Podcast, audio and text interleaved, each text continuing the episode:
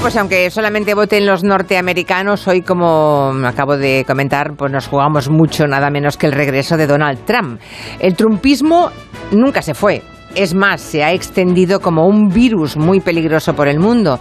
Pero la vuelta a la carrera electoral de su inspirador seguramente se va a decidir hoy en Estados Unidos, porque hoy se celebran las elecciones de mitad de mandato allí, en USA. Se eligen a todos los congresistas de la Cámara de Representantes, a un tercio del Senado y a 36 gobernadores estatales.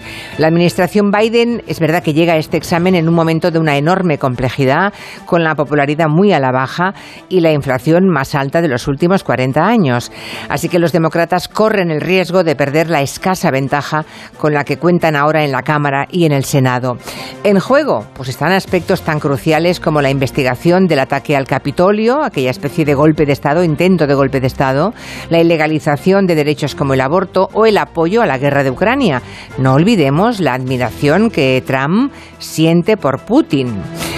Total, que un triunfo del Partido Republicano, un partido que chapotea sobre el bulo del robo electoral, proporcionaría el pasaporte y el aval necesarios que está esperando Donald Trump para anunciar su regreso. This is the year we're going to take back the House, we're going to take back the Senate, and we're going to take back America. And in 2024, most importantly, we are going to take back our magnificent White House. Ya lo han escuchado, en 2024 vamos a recuperar nuestra magnífica Casa Blanca, dijo ayer Donald Trump, que también avisó de que haría un gran anuncio el próximo día 15, eso es el martes que viene.